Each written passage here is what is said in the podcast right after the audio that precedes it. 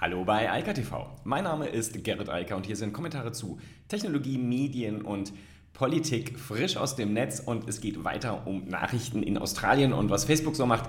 Denn da hat sich jetzt eine Einigung nicht nur abgezeichnet, sondern sie ist entstanden zwischen Facebook und Australien und das war ja auch irgendwie klar, denn die Konsequenzen wären sonst schon unangenehm gewesen weiterhin für die Verlage. Außerdem geht es um Microsoft und Google, denn die kebbeln sich so ein bisschen um das gleiche Thema. Denn ähm, das Thema der Nachrichten und der Link-Tags und des Leistungsschutzrechts hier in Europa, ähm, das möchte Microsoft gerne für sich benutzen, um Bing endlich mal groß rauskommen zu lassen. Ähm, ich glaube, das wird nicht gelingen. Ähm, dann gibt es interessante Nachrichten zu Apple und zwar um einmal eine kurze Dis äh, die Situation am Markt, aber vor allem auch um die Sicherheit und dann geht es um Convos. Äh, IRC-Chats sind wohl zurück.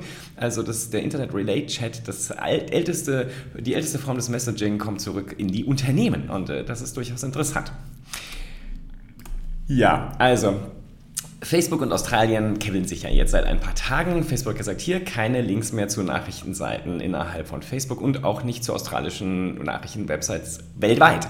Und ähm, das hat natürlich Konsequenzen, dazu komme ich gleich, aber man hat sich jetzt geeinigt. Und das, die, der wichtigste Teil der Einigung ist, dass Facebook sich aussuchen darf, mit wem es Verträge abschließen möchte, mit welchen Verlagen und es da keinen sozusagen Kontrahierungszwang gibt, so wie das vorher gesehen war äh, in dem australischen neuen Mediengesetz. Und das äh, ähm, ist, glaube ich, auch ein sehr wichtiger Schritt, denn jetzt kann Facebook sozusagen individuell mit jedem Verlag da draußen sagen, ob es mit dem einen Vertrag abschließen möchte oder nicht.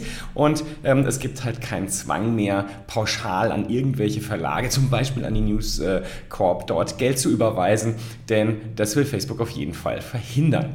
Unter dem Strich ist das natürlich trotzdem keine ganz saubere und schöne Situation, denn am Ende des Tages ist jetzt hier doch eine Linktext am Start auch wenn Australien die jetzt nicht mehr durchsetzen kann, denn Facebook kann ja jetzt immer sagen, nee, mit denen möchte ich mich aber nicht einigen. Es soll dann eine, das soll dann ein außergerichtliches Verfahren geben, äh, wo man sich dann äh, so eine Einigung durchringen soll. Aber es soll halt fair ablaufen und ohne den Zwang, dass Facebook abschließen muss. Ähm, ich glaube, das heißt, es wird am Ende des Tages nicht so häufig passieren, sondern nur da, wo Facebook das will. Und Facebook will ja. Denn es gibt ja das Konzept der Facebook News, äh, das ähm, geistert ja jetzt schon sehr lange durch das Netz und wird von Facebook ja auch in den USA und vielen anderen Ländern schon massiv vorangetrieben. Das heißt, man sucht ja aktiv nach Kooperationspartnern, mit denen man zusammenarbeiten will, wo man halt auch dann hochwertigen Journalismus finanzieren möchte, äh, um halt auch die Situation auf der eigenen Plattform zu klären und dafür zu sorgen, dass hochwertige, richtige Inhalte auf der eigenen Plattform stärker in den Mittelpunkt gestellt werden. Das halte ich für sehr klug und auch sehr vernünftig, denn dann sorgt es dafür, dass wir weniger von äh, Trumpschen Fake News und anderem Unfug dort haben. Insofern halte ich das für sehr interessant. Und es sorgt vielleicht auch tatsächlich dafür, dass zumindest ein Teil des Journalismus, nämlich der hochwertige, recherchierende Journalismus, tatsächlich überleben wird. Für das Großteil, den, Gro den Großteil der Journalisten bedeutet das aber letztlich gar nichts, denn ähm, die, die nur irgendwelche DBA-Nachrichten oder AP-Nachrichten so durchleiten und nochmal kurz redigieren, für die wird die Zukunft nicht gut aussehen. Ich glaube, das ist aber auch mittlerweile jedem in, dem, äh, in der Branche bekannt und klar. Da muss man sich halt dann anpassen und vielleicht darüber nachdenken, ob man wieder mal richtigen Journalismus betreiben möchte bei einem richtigen Medium und im Zweifel das halt eben selbst macht, zum Beispiel auf Substack. Wie kam es denn jetzt eigentlich zu der ähm, schnellen Einigung, die man da jetzt plötzlich noch nachgeschoben hat und deshalb das Gesetz jetzt geändert wird? Ja, das ist ja die, das Ergebnis, was dabei rausgekommen ist für Facebook. Das Gesetz wird ja jetzt angepasst, dass es eben keinen Zwang gibt, keinen Abschlusszwang für Facebook mit irgendwelchen Verlagen da Verträge zu schließen zu müssen. Ähm, das hat einfach damit zu tun, dass gerade in Australien, sagt Comscore, der Traffic, den Facebook äh, an die Medienseiten bringt, extrem hoch ist.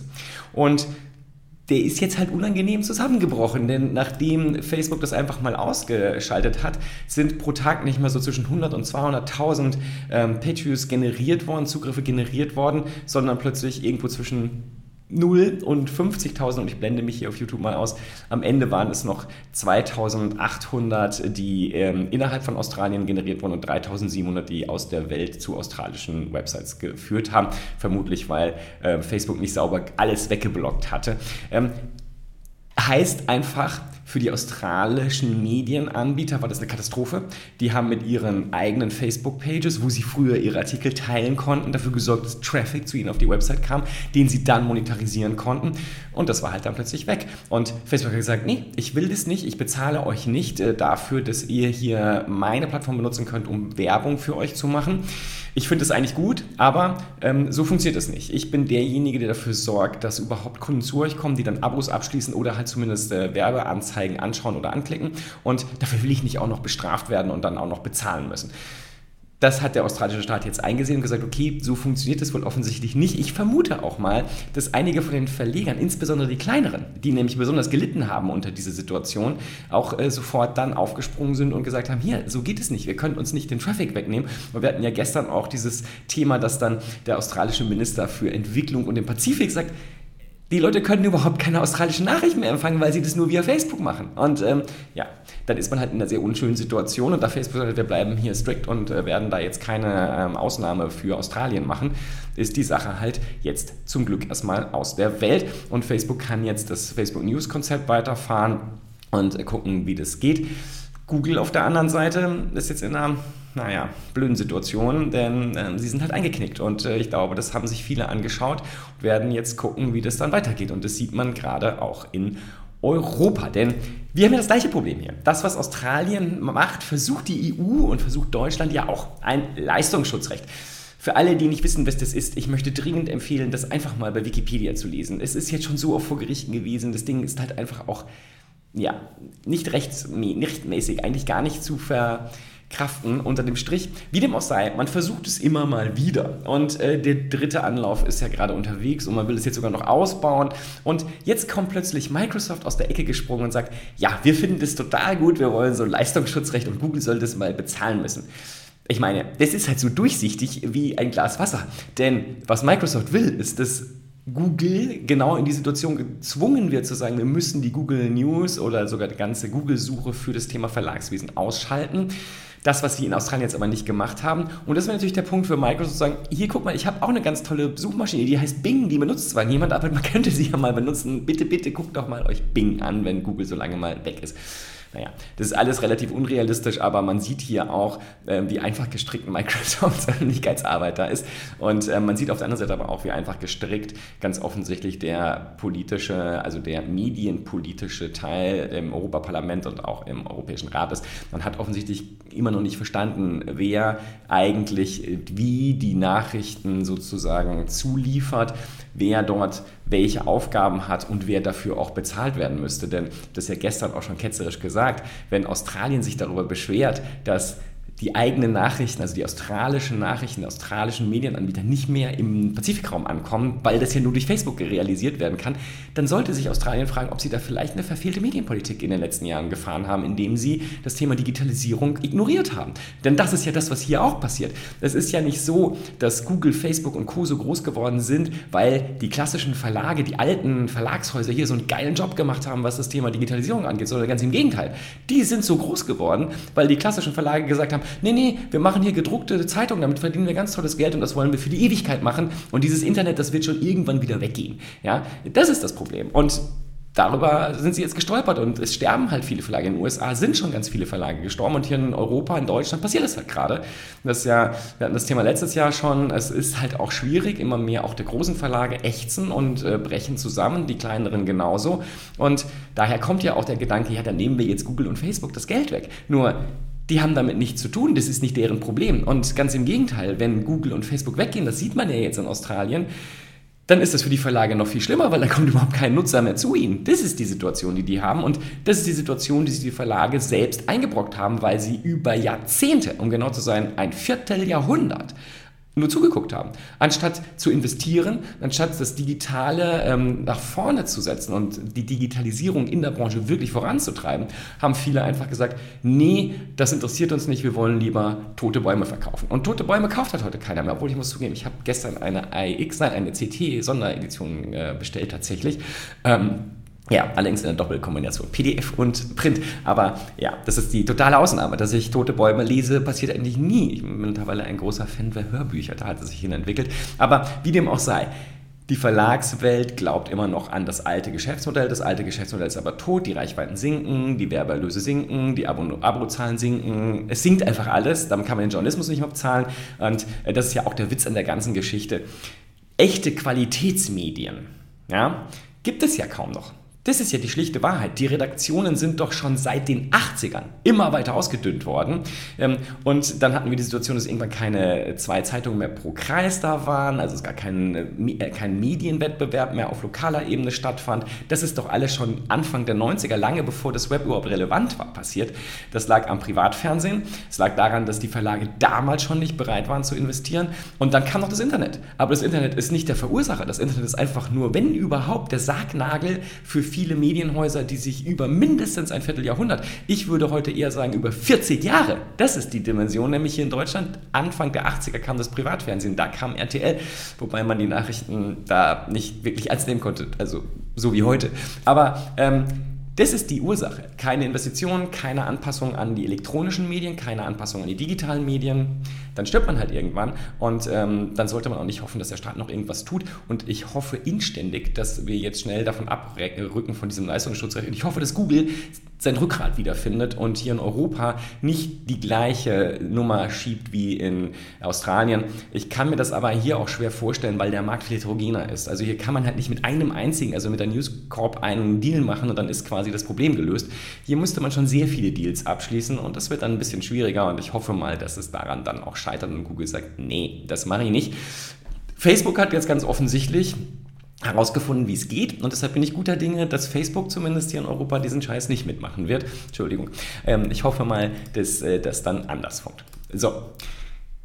Zwei kurze Nachrichten noch, äh, beziehungsweise drei eigentlich, aber erstmal geht es zweimal um Apple. Apple ist äh, im letzten Quartal tatsächlich mal wieder der weltgrößte Smartphone-Hersteller gewesen. Das waren sie seit 2016 nicht mehr, sagt Gartner. Und das liegt am iPhone 12. Das iPhone 12 ähm, war halt eines, das ist ja der Dreijahreszyklus, um das mal für alle Nicht-Apple-Freunde zu erklären. Alle drei Jahre kommt ein wirklich neues ähm, iPhone. Also dazwischen, das sind sozusagen so Iterationsstufen, aber alle drei Jahre gibt es einen großen neuen Wurf. Das sieht man meist auch daran, dass sich das Design ändert, aber auch die Technologie massiv ändert. Also jetzt mit 5G, äh, andere Fototechnologie, andere Bildschirmtechnologie und so weiter und so fort. Also ein neuer Chip ähm, massive Veränderungen. Und deshalb kaufen natürlich dann ganz besonders viele Leute, die sich nicht jedes Jahr ein Telefon kaufen, so ich zum Beispiel, äh, weil es einfach Geldverschwendung ist. Die kaufen dann. Deshalb ist das natürlich logischerweise das äh, stärkste Quartal. Ich gehe mal davon aus, dass das Folgequartal, also dieses laufende Quartal schon wieder bei Samsung liegt, denn Samsung bedient halt mit auch viel, viel günstigeren Geräten den Massenmarkt, was Apple so nicht macht. Aber trotzdem interessante Nachricht.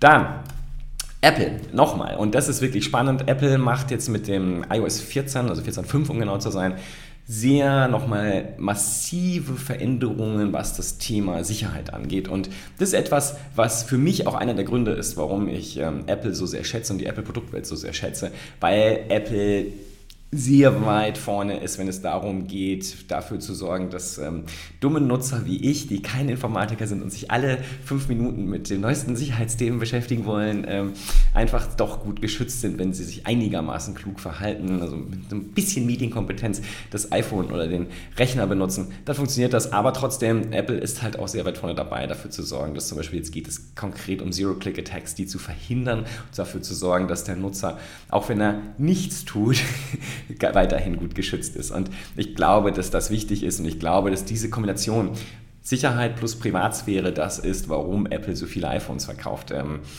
immer noch, obwohl sie fürchterlich teuer sind, aber man spart dann halt an anderen Stellen. Sparen kann man tatsächlich auch, wenn es ums Thema Messaging geht. Ich bin ja eh bekanntermaßen so ein Freund von den andersartig gelagerten Messengern. Und da gibt es einen neuen Wettbewerber am Markt, der heißt äh, Convos und naja, neu ist eigentlich nicht, aber mit der neuen Version 6.0 der IRC-Software, also tatsächlich Internet Relay Chat, ich habe damit mal angefangen, 1994 war das das erste richtige Chat-Tool außerhalb von den klassischen Mailboxen. Und die sahen fürchterlich aus. Und was Condos jetzt macht, das ist eigentlich nur Schminke. Äh, das ist das, was äh, auch häufig so Kunden zu sowas sagen. Aber hier sieht man halt, wie viel man mit Schminke erreichen kann, wenn man sich da mal ein bisschen Gedanken macht und sich anpasst an das, was zum Beispiel Slack und auch Microsoft Teams da vorgeben. Und genau das hat Convos jetzt gemacht und das Ding ist Open Source, verfügbar. Ich finde das sehr, sehr, sehr spannend, sehr interessantes Tool. Ähm, man kann es halt komplett lokal installieren und ähm, es hat viele Vorteile, gerade wenn man die Cloud so ein bisschen nicht so gerne sieht. Aber gut, es gibt da natürlich auch andere Anbieter. Nichtsdestotrotz, ähm, man kann hier so ein bisschen in der Vergangenheit schwelgen, aber das mit einer Oberfläche aus dem Jahr 2021 oder wahrscheinlich 2020, aber auf jeden Fall hochmodern und genau so, wie man es von einem Unternehmens-Business Manager, äh, Messenger auch erwartet. In diesem Sinne, ich wünsche weiter eine schöne Woche und sag mal bis morgen. Ciao, ciao. Das war Eika TV frisch aus dem Netz. Unter eika.tv findet sich der Livestream auf YouTube. Via eika.media können weiterführende Links abgerufen werden. Und auf eika.digital gibt es eine Vielzahl von Kontaktmöglichkeiten.